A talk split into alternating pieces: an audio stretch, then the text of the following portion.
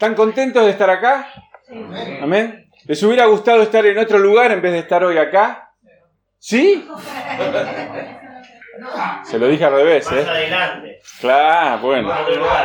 El Señor ha, ha ordenado, escucho a Néstor cuando le gusta decir esto, y a Charito también, ¿no? Como el Señor ordena todo. A mí no me gusta, porque me gusta tener todo ordenado, este, y, a veces no salen las cosas. Y sin embargo, como el Señor, este, con Dani no nos pusimos de acuerdo, sin embargo, hay un hilo conductor en, esta mañana en todo lo que hemos hecho. Les quiero contar algunas cosas que tienen que ver con, con historias que yo viví y que muchos de ustedes seguramente también han vivido. Cuando yo era chiquito, eh, eso, antes del diluvio, tenía que estar quietito en el culto. Mi viejo me miraba y si yo me movía y, a veces me aburría. Era chico, 5, 7, 8 años. Me leía todo el himnario, un himnario chiquito de hule que se usaba en esa época. O si no, a veces leía la Biblia. Cuando no entendía, porque predicaban y hablaban del leviatán, del paracleto, y de la sangre que limpia. Yo decía, ¿cómo una sangre va a limpiar? ¿No? Porque yo era chiquito, por ahí medio me costaba entender algunas cosas. Y hace más o menos 40 años, 70 años, había otra manera en las iglesias evangélicas, hablo, ¿no? Eh, de manejar los cultos, el orden de culto. Yo recuerdo cuando en una iglesia muy grande, en Arroyito, en Rosario, la directora del coro, en una, había épocas en que el coro de la iglesia era lo más, ¿no? De las actividades de la iglesia. Y bueno, y en esta iglesia en Rosario presentaron una cantata buenísima. Después se, grabó, se editó, este, yo la tengo, con algunas canciones preciosas. En el medio de la cantata, la mitad de la congregación se levantó y se fue, porque la cantata era folclórica. Y en una administrativa en la iglesia donde yo iba hace muchos años, tuvimos una asamblea, porque los bautistas teníamos que tener asamblea para todo, y se, se discutió a ver si entraba o no el órgano electrónico en vez del armonio. ¿Saben lo que era el armonio? Sí. Bueno, y la chica, la chica que tocaba el armonio pedía, pedía por favor, porque no daba más, con los pies, porque ¿eh? era mecánico. Dicho de una forma simple, pedaleaba para que el armonio sonara. Exacto. Entonces, además de tocar, tenía que pedalear. Exactamente. Pobrecito la chica esta que era menudita y flaquita. Y cuando, cuando empezó, empezó a ver eh, la música en los cultos con batería, el escándalo que hubo en algunas iglesias, viejos tiempos para algunos que ya hace rato que andamos en esto de vivir dentro de la, la comunidad de fe, ¿no? Seguramente algunos también tienen otras historias. Había hermanas que a mí me tenían loco porque el pelo, dice la Biblia, eh, tenía que estar cortado hasta donde empieza el cuello de la camisa labilisto, porque tenía que ser camisa, ¿no? Y mm, es gracioso, pero detrás de eso se juzgaba la vida espiritual del creyente por la vestimenta, por ejemplo. Si yo me pongo a contar anécdotas de esas, este, no nos vamos más. Esto un poco como para introducir a lo que yo quería traer como reflexión en esta mañana, que no tiene que ver específicamente con los cultos o con el culto público o lo que se llama el culto congregacional, ¿verdad? Vamos a pensar en la adoración a nuestro Señor. Pero por supuesto está incluido el culto. Y creo que hoy hemos tenido un precioso culto. ¿Les ha gustado hasta acá? Sí. Bueno, pero no importa mucho esto, ¿eh? Lo que importa es que al Señor le guste, que al Señor se agrade del culto. Pero está bueno que podamos sentirnos felices y gozosos de participar. Hay, una, hay un encuentro de Jesús que está registrado en la Biblia, que es muy interesante, porque Jesús tuvo un encuentro secreto con un fariseo, con un religioso, y esto está en Juan 3.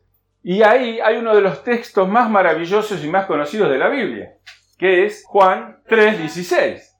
Y esto es un versículo que es solamente una charla que Jesús tuvo de noche con un religioso.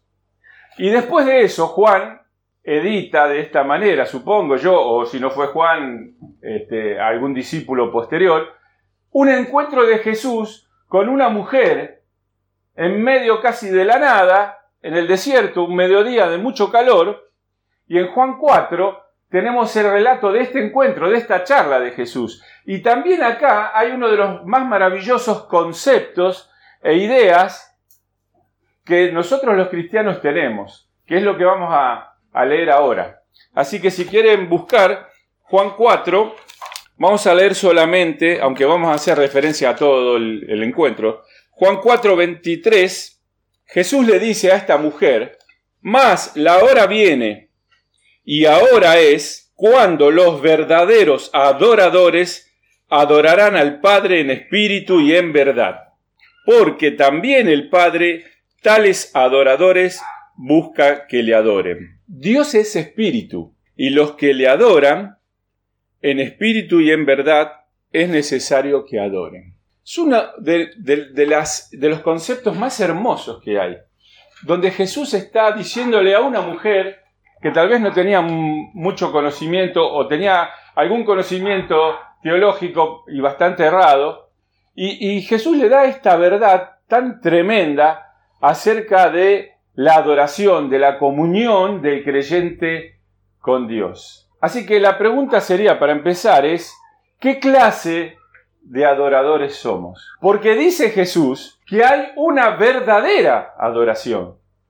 O sea que puede haber una adoración errada, equivocada, falsa. Así que no es solo cuestión de cantar o de participar, por ejemplo, de un culto. Hay que ver cómo se hace. Porque dice Jesús, tiene que ser en espíritu y en verdad. Ahora, ¿qué quiere decir esto, no? Cuando nosotros decimos adoración, ¿qué entendemos por, por esta palabra? Vamos a, buscarle desde el punto de vista de la Biblia, cuando uno dice que hay adoración, ¿no? Siempre el concepto, la idea está referida a algo superior a nosotros, ¿verdad? Entonces nosotros decimos que adoramos a Dios.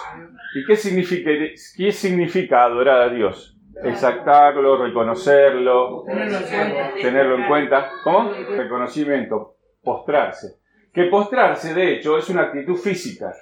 Nosotros cantamos postrarnos y generalmente ninguno de nosotros se, se postra, no se arrodilla. Pero la idea literal de, de postrarse es físicamente arrodillarse. En la antigüedad, delante del rey, te tenías que postrar y eso significaba una actitud total de vulnerabilidad.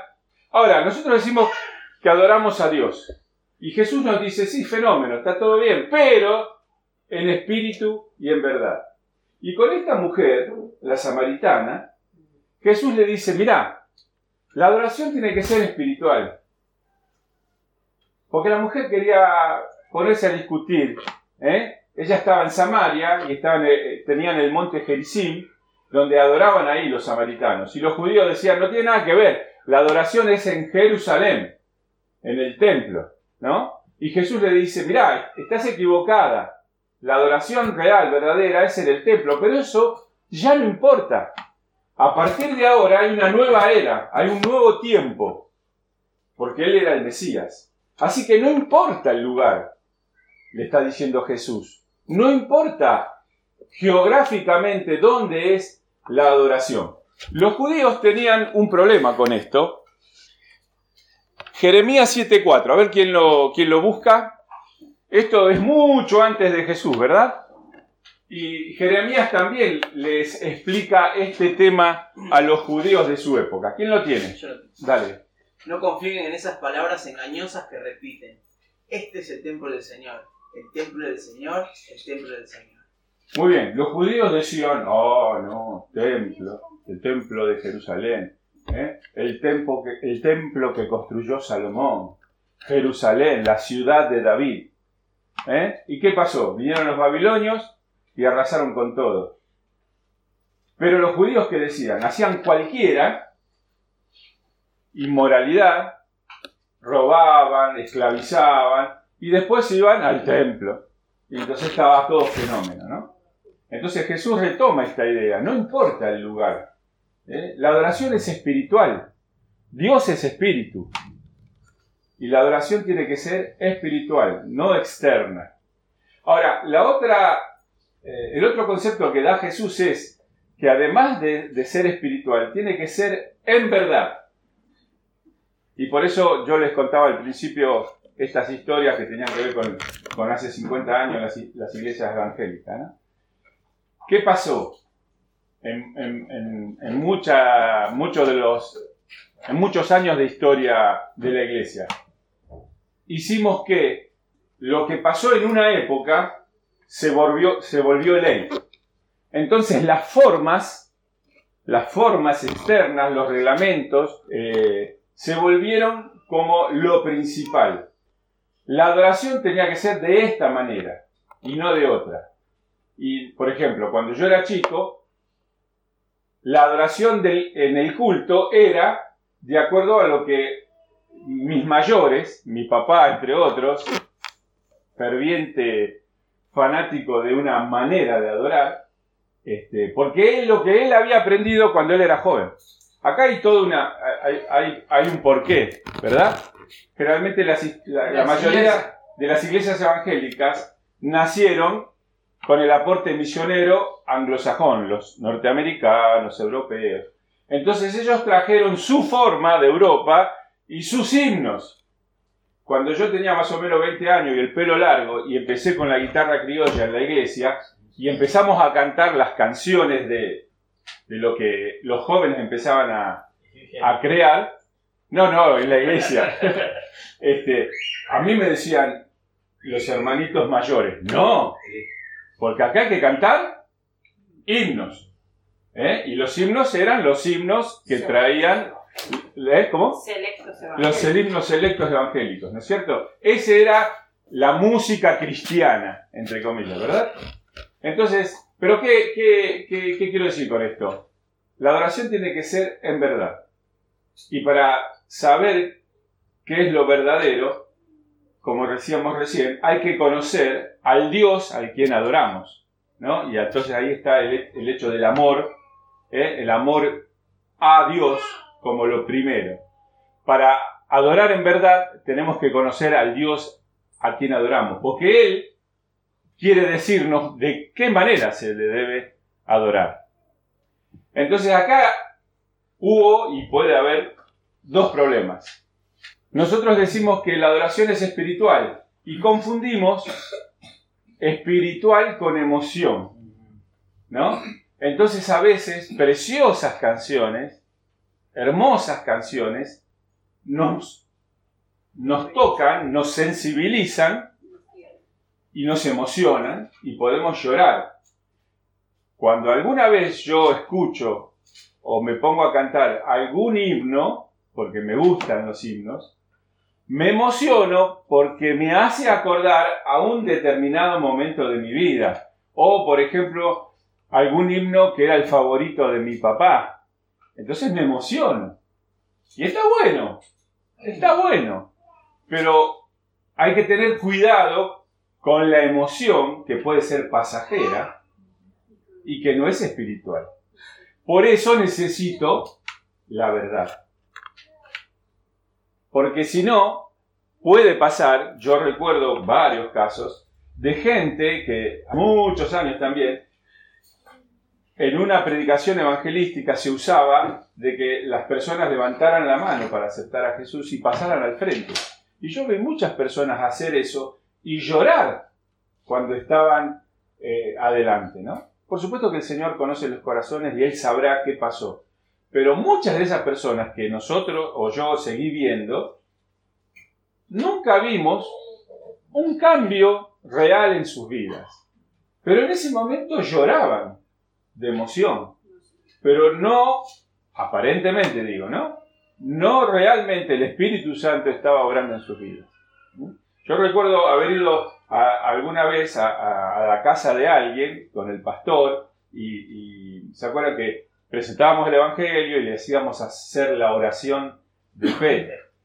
Y, nosotros lo hacíamos y la persona lo hacía y lloraba. Y, cuando nos íbamos estaba contenta de, lo que había pasado y de que habíamos ido a ver. Pero nunca más supimos de, de ella. El Señor sabe, ¿verdad?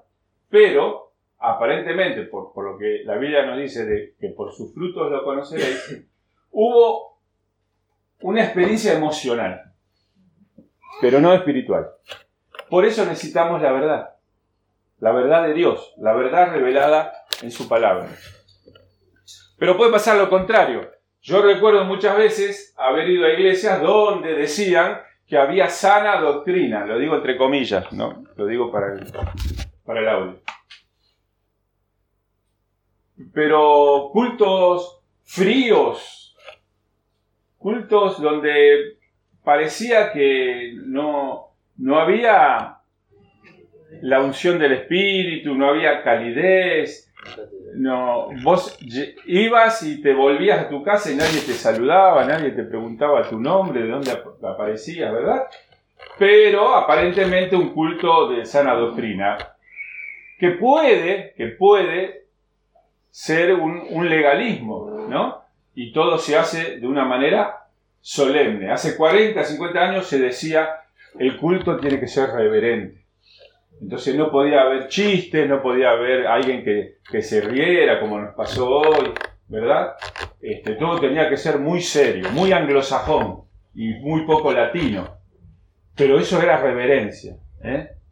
Y antes del culto, al estilo católica y todo lo que, lo que había recién antes de que empezáramos el culto, que todos conversábamos a la vez, que todos nos saludábamos, bueno, era como que se entra, ¿no? Y tiene que haber reverencia.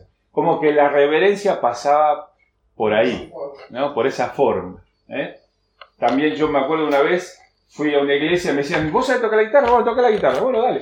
Y empezaba a tocar la guitarra y yo las canciones las sabía mucho más rápido de lo que ellos la cantaban.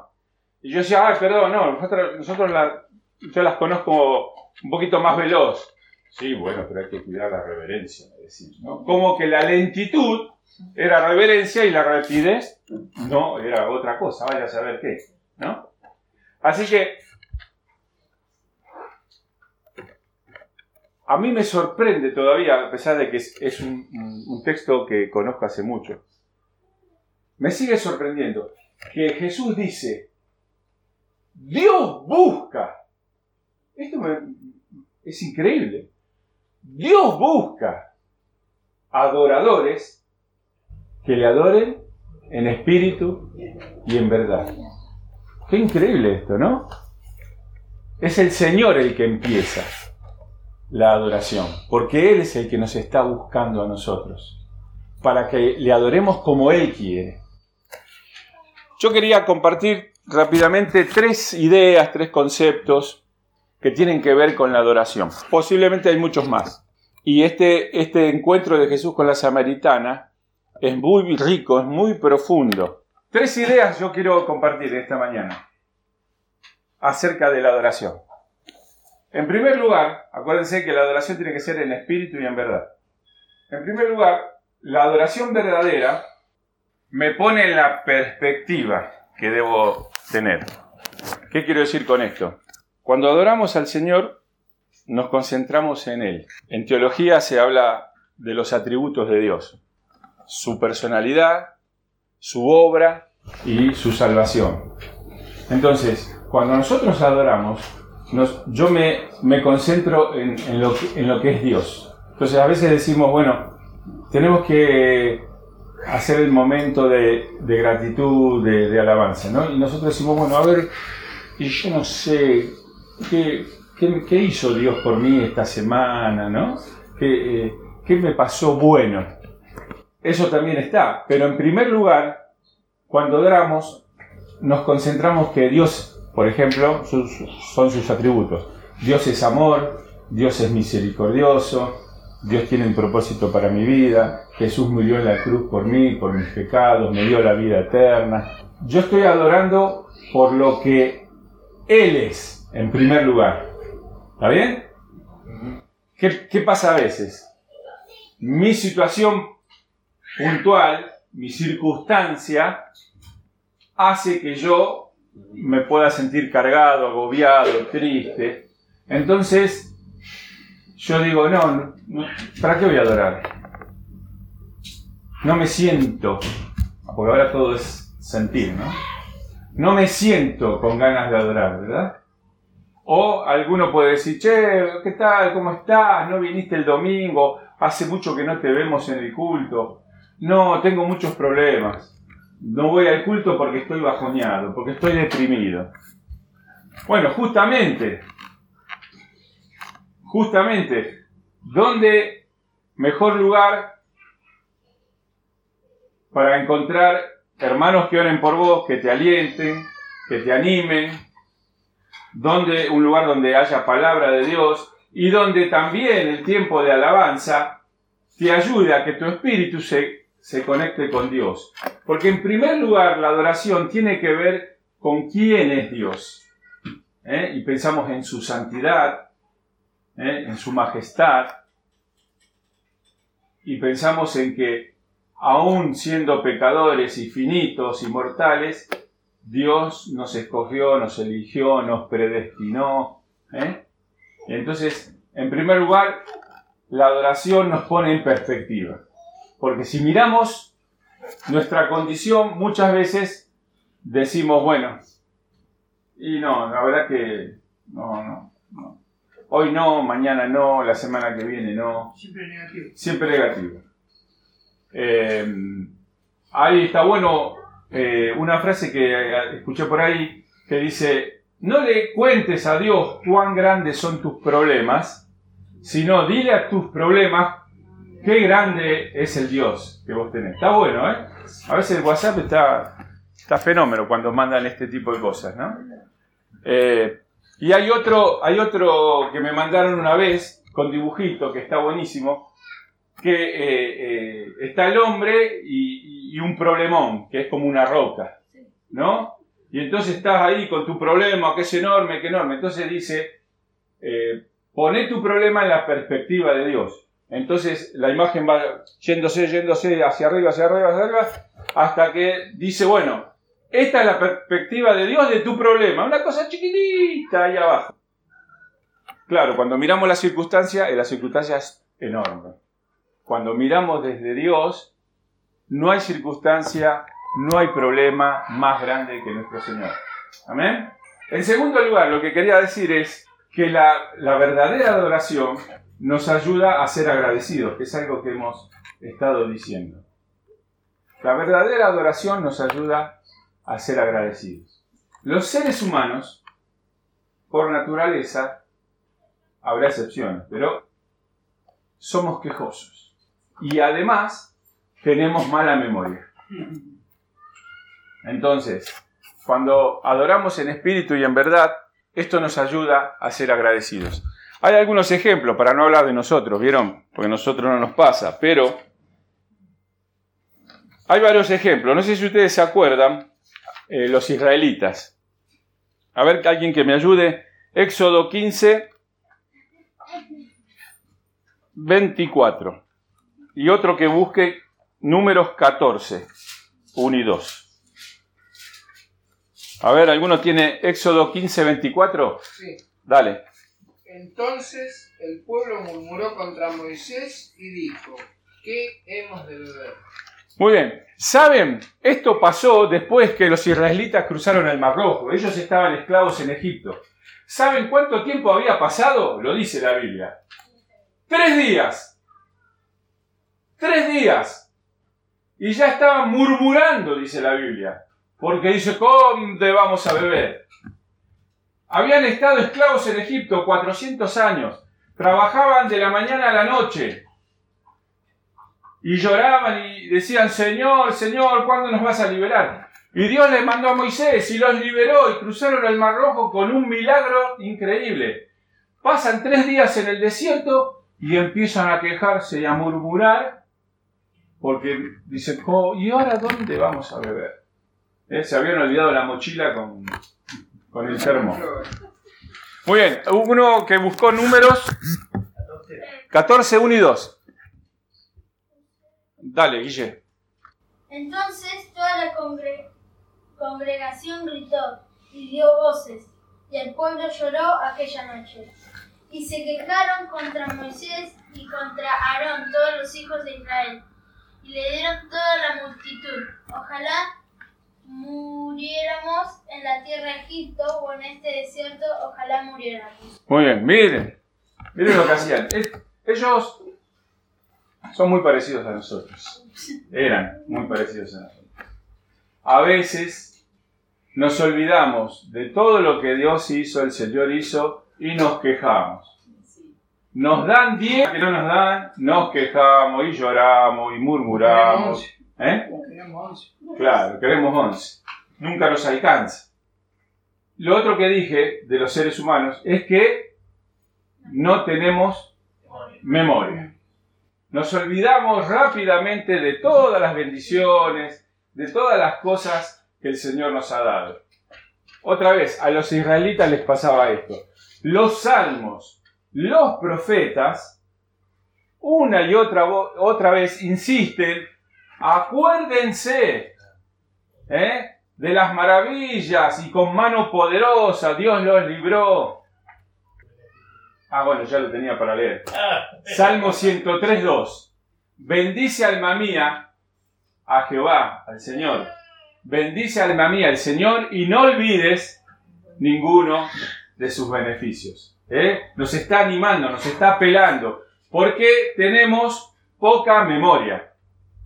Jesús les dice a sus discípulos en la última cena, hagan esto en memoria de mí. No se olviden. ¿Por qué? Y porque el Señor sabe que tenemos poca memoria. Y la institución de la cena justamente tiene que ver para que siempre tengamos presente el sacrificio del Señor en la cruz.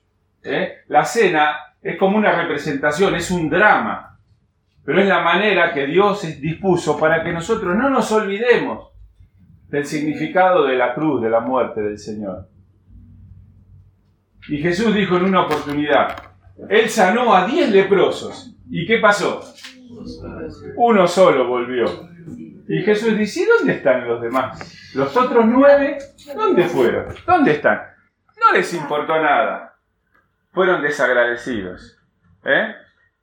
Eh, bueno, había otro, otro pasaje que tiene que ver cuando Dios van a entrar a la tierra prometida y, Moisés manda espías y los diez espías dicen, no, no, no, no, no, no vamos a poder entrar en Canaán, no vamos a poder. Tienen eh, ciudades amuralladas y tienen gigantes. Y Josué y Caleb dicen, no, hermano, no, si Dios nos acompañó, si Dios hizo milagros, ¿cómo? Y, y no, no hubo manera, no hubo manera. Así que tuvieron que deambular 40 años más y murió toda esa generación incrédula que se había olvidado de lo poderoso que era Dios. No tenía memoria. Lo que quiero decir es que a veces ser desagradecido nos impide una mayor bendición. Y hay un versículo que está en Efesios 5, 20. Efesios 5:20, a ver qué dice. Dando siempre gracias por todo al Dios y Padre en el nombre de nuestro Señor Jesucristo. Muy bien dando gracias en qué cosas? En todo. Ahora, ¿todo qué significa? Todo. Todo. Dando gracias a Dios en todo, dice Pablo. Claro, pasa que era Pablo, ¿vieron? Tenía una iglesia de 10.000 miembros, el tipo siempre con traje eh, eh, amarillo eléctrico, anillo. Pablo estaba en la cárcel cuando escribió la carta a los Efesios. Y él dice, den gracias a Dios en todo. Y probablemente sea de las últimas cartas y probablemente eran los últimos meses de vida de Pablo. Y él dice, den gracias a Dios en todo. Para adorar en espíritu y en verdad hay que ponernos en la perspectiva correcta, hay que ser agradecidos. Y por último, la verdadera adoración resulta en obediencia. No hay verdadera, verdadera adoración si eso no tiene como consecuencia obediencia a lo que el Señor quiere. Por eso un culto puede ser muy lindo, muy agradable, nos gustó las canciones, nos movimos, saltamos, aplaudimos, o lloramos, o lo que sea. Hoy estuvo bueno con la orquesta, y, por ahí decimos, ¿cuál no? Porque acá en esta iglesia, ¿no? Y, hay, hay iglesias que tienen mil, dos mil, cinco mil miembros. Vos para ir al culto tenés que hacer cola por ahí de dos, tres cuadras. Es, hermoso. ¿No? Ahora, todo bien. Yo me acuerdo que hace poquito, no hace tanto, a tantos años, estábamos buscando una iglesia acá por Monte Grande, pero a mí me gustó, che, fuimos a, no sé si está mal que lo diga, y fuimos a la iglesia que está enfrente de acá de la estación, y en el culto, mientras la banda tocaba, salía humo. ¡Ah! dije yo. Sí. ¡Ah! dije, esto, esto está buenísimo. ¿No? Salía humo, che, mientras tocaban ellos. Todo eso está muy bien, ¿eh? Bueno, está buenísimo, por la duda que alguno escuche. Está muy bien. Pero de nada sirve, de nada resulta bueno eso si no hay obediencia a, las demandas del Señor. Miren, otra vez, pobres los israelitas, no los tenemos de punto, pero vamos a buscar algunos versículos. Mateo 5:23 y otro que busque en Miqueas 6, 6 al 8, conocido pasaje. Mateo 5:23 y ténganlo por ahí en Mateo que después vamos a leer otros. Mateo 5:23. Por tanto, si traes tu ofrenda al altar y allí te acuerdas y que tu hermano tiene algo contra ti. Dale, sí, terminalo. Deja allí tu ofrenda delante del altar y anda. Reconcíliate primero con tu hermano y entonces ven y presenta tus ofrendas. Muy bien. Está, esto está re claro, lo dice el Señor, ¿eh? No vengas a adorar y estás peleado con todo el mundo. Arreglar lo que tengas que arreglar. No quiere decir que te vayas del culto, pero quiere decir, vos sabés si las cosas están mal con alguien, arreglalo eso. Y después vení. Pero vení, ¿eh? Vení al culto. Pero tenés que arreglar las cosas. Amar a Dios y amar a tu prójimo, dice el mandamiento. Y Miqueas 6:68. ¿Con qué me presentaré ante Jehová y adoraré al Dios Altísimo? ¿Me presentaré ante él con holocaustos, con becerros de un año? ¿Se agradará Jehová de millares de carneros o de diez mil arroyos de aceite? Daré mi primogénito por, mi rebelión, el fruto de mis entrañas por el pecado de mi alma. Hombre, Él te ha declarado lo que es bueno y qué pide Jehová de ti. Solamente hacer justicia y amar misericordia y humillarte ante tu Dios. Muy bien, ¿quién había establecido el ritual de adoración en el Antiguo Testamento? ¿Quién? El Señor. Dios lo había establecido. Él le había dado instrucciones claras de cómo tenía que ser todo. Ahora, ¿qué dice el Señor? Mirá, hasta podés matar a tu primogénito en sacrificio como adoración, pero si vos no haces el bien, si no sos justo, no me sirve de nada. En Miqueas Dios tiene palabra fuerte contra muchos de los israelitas. Le dice, estoy hastiado de, los sacrificios de oveja, de cabra, de bueyes, de vaca. No me, no me vengan más con esas ofrendas. Ahora, Dios había establecido eso.